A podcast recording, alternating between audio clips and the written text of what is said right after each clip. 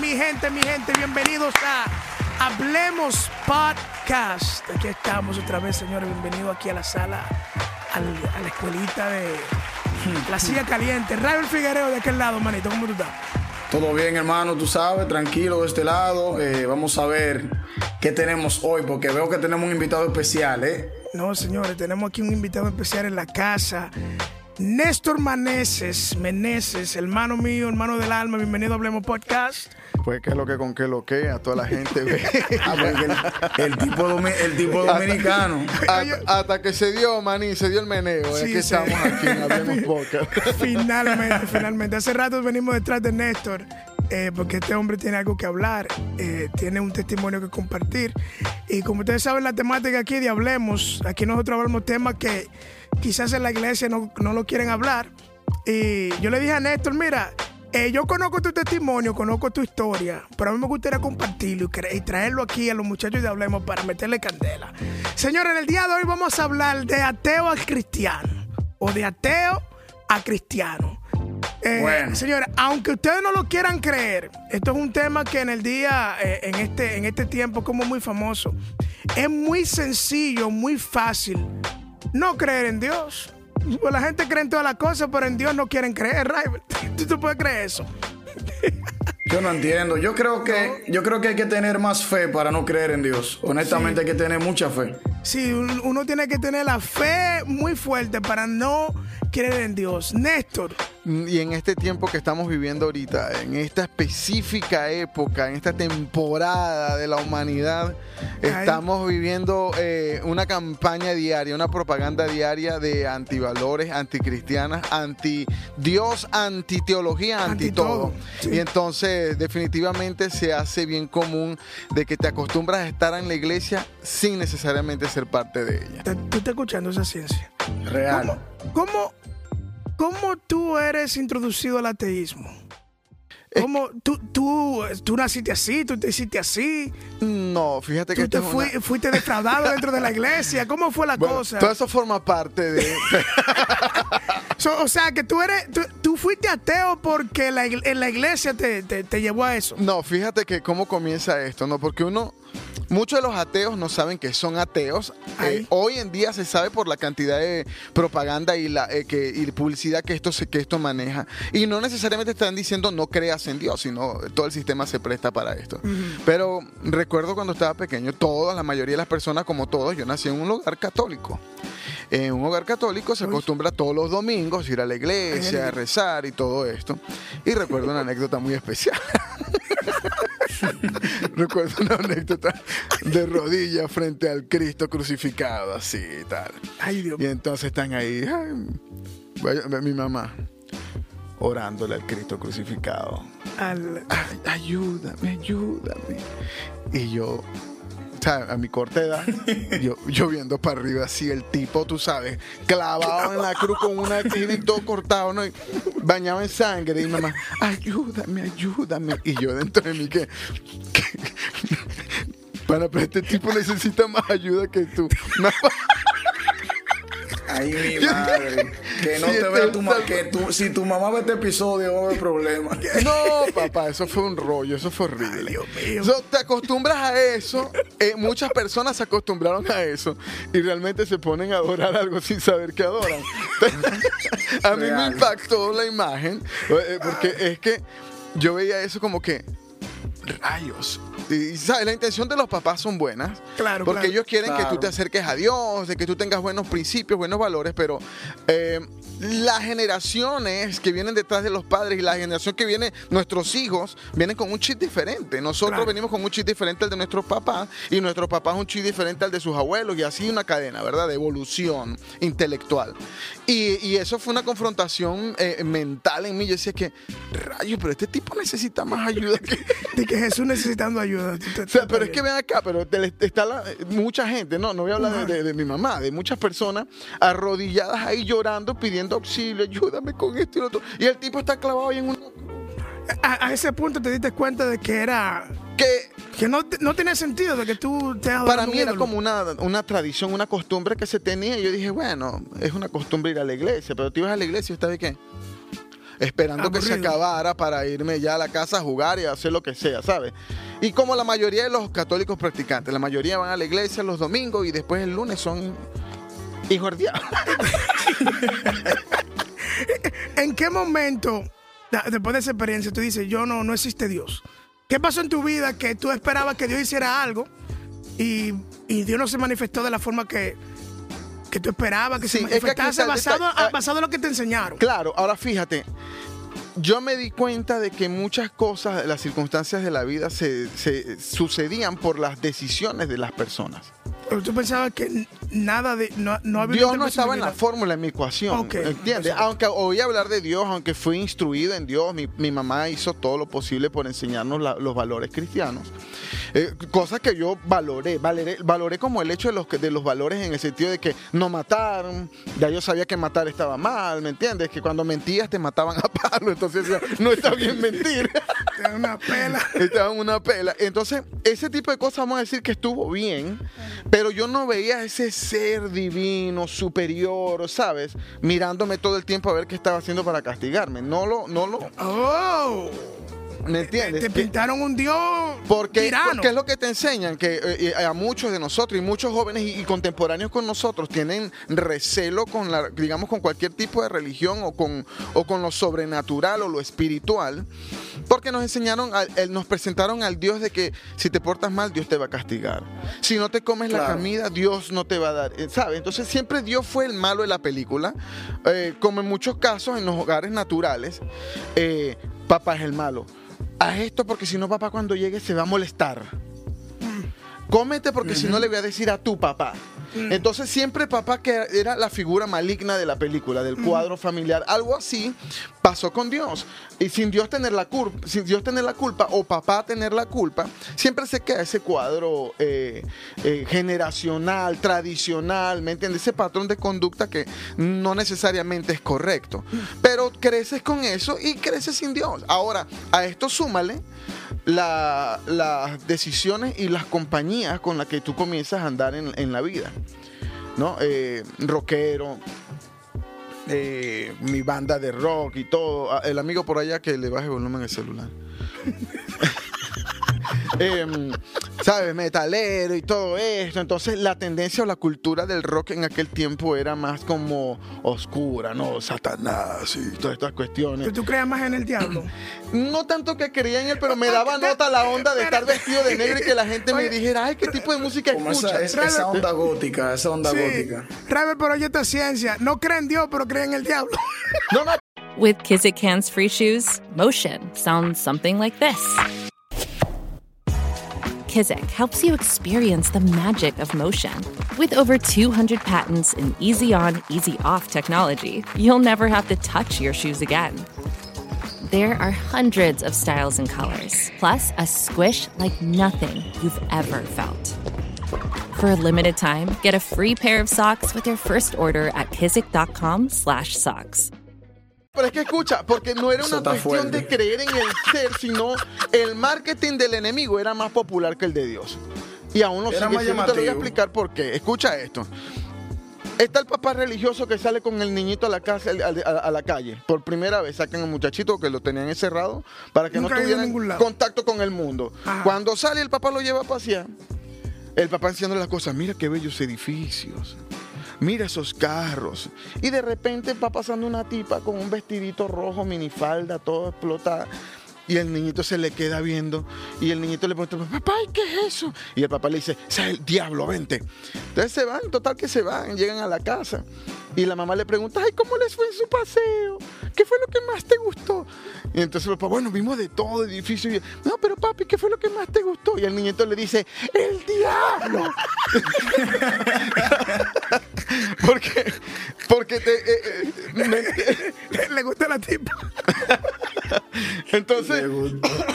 ¿Qué te quiero decir de esto? Oh, goodness. El marketing de la maldad, de lo malo, eh, eh, eh, siempre fue como, eh, vamos a decir, fue mucho mejor que, que las cosas buenas, porque a Dios siempre te lo pensaba. Era, era el personaje bueno, Pero las acciones que habían detrás de Dios siempre eran malas, porque era castigo, castigo, castigo, castigo. Y el diablo era, el diablo era tomate una Coca-Cola, el diablo era la mujer que estaba más rica, ¿me entiendes? Entonces tú dices, rayos, creo que me gusta más el diablo. O sea, vamos a estar claros, no, vamos acá, vamos a estar claros. No, sí, es verdad. o sea, ¿Me entiendes? Porque no tienes conocimiento, no tienes experiencia eh, espiritual de relación con Dios como hoy en día la, podemos, la tenemos. Pero eh, eh, esta- este tipo de panoramas, estas circunstancias te llevan a vivir una vida sin Dios, una vida donde tú, lo que tú consideras bueno, lo que tú decides, ese es tu Dios, ese es tu regla. no había ninguna otra cosa sino lo que tú determinabas. Exactamente, y eso era lo que yo consideraba que estaba bien. Rival va a atacar ahora. Exactamente, pero eh, entonces tú, tú primero fuiste creyente. Al principio fuiste creyente. No, eh, eh, es que ese es el detalle. Desde niño, yo, yo soy creyente es después de viejo, Rey, ¿ok? Eh, de niño yo no creía en nada. Me enseñaron valores cristianos y íbamos a la iglesia, pero yo a la iglesia era, como dicen aquí, iba a comerme los mocos, ¿no? Primero no entendía al padre. Dos me daba sueño. Entonces, ¿sabes? Un niño allí, un niño no entiende qué está pasando. Dos, cuando un niño de nuestra capacidad, o los niños de hoy en día, lo llevas a una iglesia y ves a la gente orándole a un tipo que está casi muerto, no son tontos. Los niños no son tontos. Y este- porque hablo de niños. Porque por eso la palabra dice que instruye al niño en su camino y cuando esté viejo no se apartará de él. No se habla, mucha gente piensa que es instruirlo en el camino de Dios. No, en su camino. Obviamente que si le enseñas las cosas de Dios desde niño, pero con lógica aplicada. ¿Qué es la lógica aplicada? Hijo, fumar es malo y te estás fumando un cigarro, que era lo que hacía mucha gente antes, entonces no, tenía, no había una congruencia entre tus palabras y tu vivencia y tus acciones. Entonces esas cosas, hoy en día los niños vienen con un chip totalmente diferente y se dan cuenta. Entonces nuestras acciones tienen que ser 100% congruentes y adheridas a cómo actuamos. ¿Tú crees, Entonces, que, tú, tú crees que entonces los ateos caen hoy en día por la falta de manifestaciones de los hijos de Dios? Definitivamente, y te explico por qué. ¿Cómo yo llego, cómo yo conozco de Dios? Eh, vuelvo y te repito, yo tenía una vida desordenada, rockero, hacía, consumía mis cositas divertidas, mis sustancias, tú sabes, para alegrar el cuerpo y, el día, ¿no? Además estaba en un medio que se prestaba para eso. Eh, un medio donde eh, tocar música, ser el, el vocalista, el líder de una banda y tener cierta proyección te, ponía en ti cierta atracción, por ejemplo, en, mi caso, hacia las mujeres y hacia otras actividades. Y, y esto me fue consumiendo. Y vivía en un mundo que era solo yo. Y siempre mi mamá estuvo con su cuestión de Dios, de ir a la iglesia y esto, pero yo ni pendiente. Una tía se convierte al evangelio, cristiana, es la primera cristiana en la familia, ¿verdad? No católica. Eh, la primera cristiana eh, no católica, sino cristiana eh, evangélica en la familia. Y ella es la que se encargó de predicarle a toda la familia. Y se gana mi mamá. Wow. Cuando ella se gana a mi mamá, mi mamá cambió la tendencia y su forma de ser y todo. Yo vi un cambio en mi mamá impresionante. Lo que te, lo te- lo que te explicaba de, de las palabras no acompañadas de acciones y ahora las palabras acompañadas de una acción, de un cambio que tú dices, ya voy. ¿Qué le pasó a mi mamá o qué le está pasando a mi mamá? ¿Me entiendes? Eso fue una cosa tremenda, rotunda que marcó mi vida. Y esta tía que por supuesto era bruja. Y bruja de las pesadas. De las pesadas. Una bruja de verdad. No, esa era de las pesadas que yo recuerdo de niño, manifestaciones sobrenaturales, presenciales, cosas que tú podías mirar, eh, oír. Este, a- a- en ese nivel, ¿me entiendes? Claro. Ahora, tú en ese tiempo no asimilas Dios, el diablo, la bruja, la maldad. No, tú dices bicho, ¿sabes? Como que esto es de verdad. Esto es real. Y ella era practicante de eso y, y wow, man, una cosa terrible. ¿Me entiendes? Entonces, ella se convierte. Ver esa conversión en mi tía fue algo impactante para todo el mundo. Claro. La bruja ahora es evangélica. Entonces, el cambio fue tan radical que ella le comienza a predicar a mi mamá y así le comenzó a predicar a todos mis tíos, a todos sus hermanos.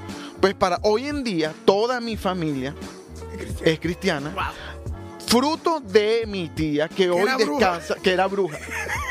Está escuchando. No, no, y, y te estoy hablando de la bruja mayor, o sea, no, esa la dura en, en ese medio. Wow. Pero después, la misma fuerza que tuvo en ese mundo, Dios se la multiplicó en el poder sobrenatural de Dios. Wow. O sea, o sea, tú, para mí, para mí entonces tú fuiste, digamos que, no un ateo tan, tan encerrado en su ateísmo, porque eh, tú tuviste cierto acercamiento a lo que es el misticismo. O Sí. sea, que tú siendo ateo, o sea, que tú siendo ateo, tú entendías que, que- que- que había una fuerza eh, sobrenatural, aunque no viniera de ese Dios en el que tú no creías, pero que existía algo, sea bueno o malo. Es que fíjate que tengo muchos amigos que son ateos. ¿ok? Que no creen en nada. Que no creen en nada. Y, pero cuando tú no crees en algo, tú no pierdes tiempo am, haciéndole propaganda negativa a eso que tú consideras no existe. Entonces, Exacto. cuando yo me dedico en un Facebook a colocar y a postear cosas anticristianas, es porque en el fondo yo sé que hay algo que está allí. De una manera, eso me afectó. Bueno. En una manera, eso me afectó y ahora yo trato de descargar mi frustración o mi, o, cual- o mi experiencia, o sea, haya sido, normalmente son malas, Porque no, son- no curó a mi mamá, porque no curó a mi hermanito, porque permitió que mataran a mi hermano, porque no curó a mi abuelita de Un cáncer. dolor, un dolor. Eh, Hay gente que, que deciden creer porque tienen un dolor. Es una, es una, es una- entonces eh, eh, dedican tiempo valioso, por ejemplo, en las redes sociales, para publicar cosas contra Dios, contra la religión, contra esto.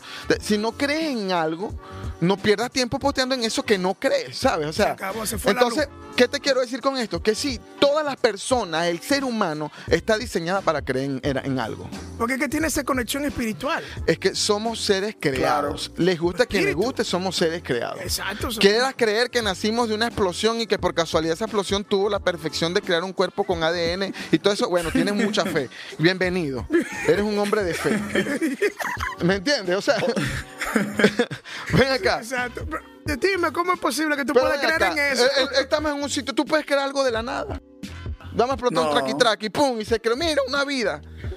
No funciona. O así. sea que, o sea que la mayoría de, la mayoría, o vamos a decir una gran parte de los ateos son ateos por una frustración, o sea, son ateos por una mala experiencia. La diferencia Son de ateos. esto, fíjate, Rey, la diferencia de los ateos, lo que pasa es que el ateo se hace, no nace ateo. Ahí está. Escucha ciencia y profundidad. El ateo se hace. Nadie nace ateo. nadie- Yo no creo en nada. Eso es mentira. Los niños creen en Santa. No, porque es que la construcción social, que es lo nuevo que se escucha usa ahorita, la construcción Sí. social, me enseñaron a.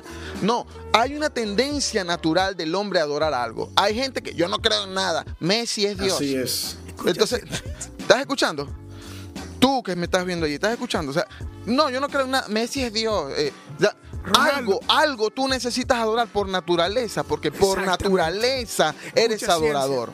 Por naturaleza eres adorador. Ahora, eso te lo digo yo ahora porque ya lo sé. Yo lo descubrí, yo lo estoy viviendo.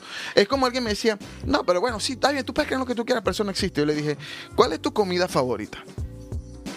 Eh, moro de bichuela negra. Eso es horrible, eso sabe horrible. Señor, te reprenda. ¿Cómo que es horrible, varón? Ajá, pero yo, yo estoy seguro que eso, es más, eso no existe. Eh, ¿Cómo que no existe, varón? Es la que yo me comí ayer. Esto es riquísimo. Yo no lo he visto, yo no creo en eso. Ah, pues yo te voy a invitar para que te la comas. No, yo no me, a mí no me invitas a eso porque a mí no me gusta comer esa cosa, eso no existe. Bueno, varón, pues por eso no existe, porque tú te estás negando a invitar algo que yo sé que es real. Ahí está, ¡pum! Entonces, es lo mismo. Tú no puedes invalidar la experiencia espiritual de una persona.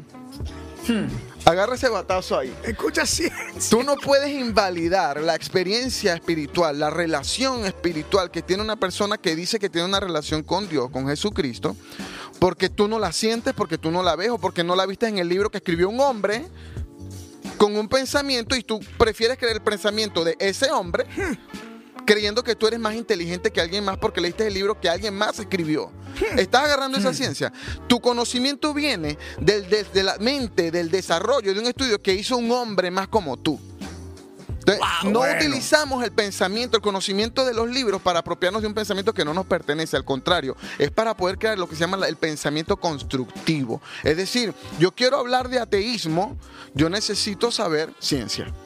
Claro. Yo necesito saber de evolución, pues los argumentos eh, de los ateos son evolución, la ciencia y no sé qué. Pero la ciencia no ha podido ni negar ni comprobar la, la existencia de Dios, por lo tanto eso es una hipótesis. Y mientras la hipótesis no se demuestre ap- eh, eh, validada o invalidada, sigue siendo hipótesis. Entonces sigue siendo una variable, una, una posibilidad. Entonces, esa posibilidad tiene a millones de personas desde hace dos mil años, estamos dos mil años después de Cristo, ese hombre que nació hace dos mil años, y por eso la- la- el- nuestra eh, cronología se separa en antes y después de Jesucristo. Eh, tú vas añadiendo conocimiento a eso. Claro. Cuando yo me convierto, que eso es, es en- en- en- en- después de los comerciales, eh, eh, yo tenía que probar a Dios para poder creer. ¿Me entiendes? Yo tenía que probar a Dios. Ya había tenido cierta experiencia como, no mía, pero ver el cambio en mi tía, ver el cambio en mi mamá y después ver el cambio en mi familia. I was like, okay, this is something else. The longest field goal ever attempted is 76 yards. The longest field goal ever missed? Also 76 yards. Why bring this up? Because knowing your limits matters, both when you're kicking a field goal and when you gamble. Betting more than you're comfortable with is like trying a 70 yard field goal. It probably won't go well. So set a limit when you gamble and stick to it. Want more helpful tips like this? Go to keepitfunohio.com for games, quizzes, and lots of ways to keep your gambling from getting out of hand. Realidad, lo probaste. ¿Me entiendes? Claro, claro, porque oye, ¿qué pasa? Eh, yo apoyo eso que tú estabas explicando. Porque, ok, tú no crees en Dios, pero ¿qué base tienes para no creer en Dios? Porque a veces yo digo, hay muchísimos ateos que son ateos porque no se dedicaron siquiera a, a- a investigar un poco sobre Dios, a investigar un poco del cristianismo. Hay- eh, tengo amigos que una vez fueron cristianos, estuvieron de este lado, pero se alejaron y empezaron a creer muchísimas otras cosas como el agnosticismo, eh, un sinnúmero de, de- de- de herejías que andan por ahí, pero fue por el simple hecho de que mientras fueron cristianos no crearon, no crearon fundamentos fuertes, no investigaron, no se nutrieron, no fueron a la historia de quién era, ok, quién es Jesús. Vamos a ver si en la historia aparece ese tal Jesús que está en la Biblia. Déjame yo ver si es verdad por lo menos a, ese nivel, a nivel histórico, si lo que está en la Biblia es real. Vamos, vamos, vamos a investigar a Jesús. Pero no hicieron nada de eso.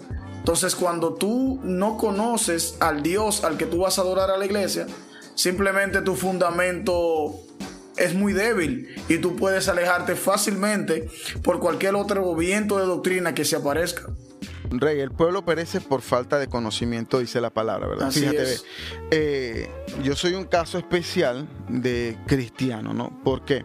Porque no soy fariseo, pero tengo mis fundamentos bien anclados en la fe que, en, la- en la, en la fe que, que defiendo y que profeso.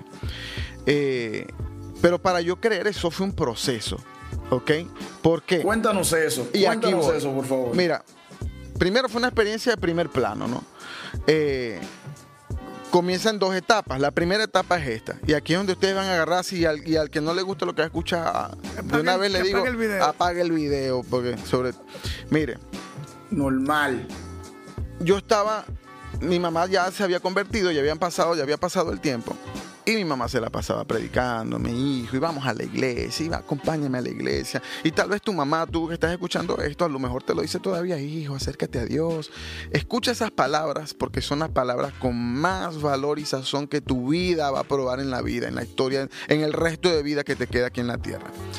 Y, y comencé a como a hacerlo como por el amor hacia mi mamá. Y dije, "Ay, la voy a acompañar.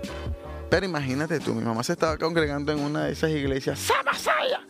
Tira fuego. Tira fuego, yo no sé qué. Y para alguien que no cree, lo llevas para allá y al primer servicio. Y a la presencia está toda esa gente. "Ah, que mira, que gente, que- que- que- que- que- que- Y yo estaba como que, Dios mío, por Dios, pero ¿qué es esto? ¿Me entiendes? Eso para mí fue un choque de. Yo dije, ya, esto es un circo, ¿qué rayos es esto? ¿Me entiendes? ¿Con qué me como yo esto? ¿Qué está pasando aquí? ¡Santo! ¿Me entiendes? O sea, yo quiero que Lengua tú te pongas. aquí, No, por yo allá. quiero que tú te pongas en esos zapatos de ese no, tipo que viene me- de un, de un medio de puro rock, de medio del fashion, de la foto, la radio, ¿sabes? Ajá. de tocar en vivo. Y llegas y te metes en una casa de una iglesia donde está un poco de gente. ¡Ah, la cala, ya, ya la mire, que cheque, cheque, cheque! Y tú que, ¿What? ¿Qué es esto? Oh my goodness. Pero bueno, tú sabes, la gente, eso sí, en- en- si tú quieres recibir abrazos y amor y palabras lindas, vaya a una iglesia. No importa quién es. seas, ni cómo luzcas. Porque terminó el servicio y todo el es. mundo, qué gusto verte, qué bello. Y comenzó un afecto especial. Y se sentía tan sincero que yo dije, oh, wow, bueno, wow, me quieren. Vuelvo. No, me quieren, me quieren, pero no vuelvo. Ah, Pues se sintió rico Ay. al final, ¿no? La locura que, que- que había al principio no, pero el, el- el- el- final, esa, esa comunión, esos detalles de que la gente se te acercara y te dieran palabras bonitas y Dios tiene un propósito para ti. Nunca falta el que sabe. Este. Y yo dije, bueno, qué lindo, qué lindo, ¿no? Y mi mamá contenta porque fui. So, el ver yo a mi mamá tan contenta, a mí eso me dio una nota como que hice a mi mamá feliz. So, cumplí. cumplí. Entonces, ya la viejita se quedó pegada de que ahora vamos todos los domingos. Entonces, claro, había domingos que no podía ir, no porque no quería, sino porque no me podía parar de la cama. tremenda rumba que te pegaste. de la rumba y las la amanecidas. Llegaba el domingo cuando ella se estaba yendo y que "Eh, Dios te bendiga. Eh, pero comencé a ir paulatinamente otra vez, comencé a ir. Pero comencé a sentir cosas diferentes durante la adoración. Soy músico. Entonces, algo comenzó a engancharme, algo comenzó a engancharme a nivel, digamos que emocional, no espiritual todavía, o tal vez sí, pero no lo entendía en el momento. Y para hacer corto el cuento, pues de tantas veces ir, un día paso a aceptar a, a- a Jesucristo. Sin mucho, sin pensarlo mucho, sin que, oh, es que siento la necesidad en mi espíritu de hacer. No, fui porque me dijeron, ¿quieres pasar a recibir al Señor? Y yo sin saber, yo dije, sí. Hice mi confesión de fe. Y como a las, a los- a las dos semanas ya, ya- ya era más o menos conocido eh, como músico en, en mi ciudad, el pastor sabía quién yo era. Y aquí es donde viene la parte que a mucha gente no le gusta. Y cuando hablo de gente, no el público en general, sino a, a- esos líderes, pastores y todo eso. Escuchen, Viene bombazo. ahí viene el bambazo. Él sabía quién yo era. Y él dijo, este pana yo lo pongo a tocar aquí y la iglesia se me llena de jóvenes. Y yo no tenía ningún tipo de vida o formación espiritual. ¿Me estás entendiendo dónde voy? Yo, yo, yo sé para dónde vas a darle para allá. Móntate al altar. Bueno, yo roqué ese grupo de oración. Ahí cantaban Yo te busco por decirte algo y yo venía. Y la gente, ¡ay, qué nice! ¿Sabes? Y los jóvenes sí les comenzó a gustar más la música. Porque Claro. ya no, ya no sonaba ese tipo de musiquita de iglesia, sino sonaba ya un rock. Y le dije al tipo de la batería, cuando venga esta parte, tócala así y tal. Y, y ya sonaba como una banda de rock. Y yo una nota porque estaba tocando. y los jóvenes se estaban acercando y el pastor. Yo te, Bien yo te hecho, uso. bien hecho, bien hecho. Algo especial viene para ti. Y entonces muchos jóvenes venían también con la idea de que, pero tú no tocas en tal banda. Y yo, Ay, yo, sí, sí, pero también estoy aquí en la iglesia. Sirviendo. Entonces, pero, ¿qué pasa? Yo estaba en ese todavía, o sea, yo no estaba listo, pero ahí estaba. Claro, me estaban usando y yo no sabía en qué, a cómo, cómo me doy cuenta. Pues resulta que el Señor estaba metido en algunas cosas malas. Y, pero en ese tiempo de yo estar allí, sentí como una cobertura especial de parte del hombre, del pastor. Y le confesé muchas cosas. ¿Me entiendes? Le abrí mi corazón, le conté muchas cosas. Y recuerdo que eh, él metió la pata. Y para no caer solo, sacó los trapitos al sol de todo el mundo, incluyéndome. Incluyendo los tuyos. Wow. Confesó la cosa que tú le habías dicho en. A él, en en un, que confianza. yo no se lo había contado a nadie. ¿A quién se lo podía contar yo? ¿Me entiendes? Wow.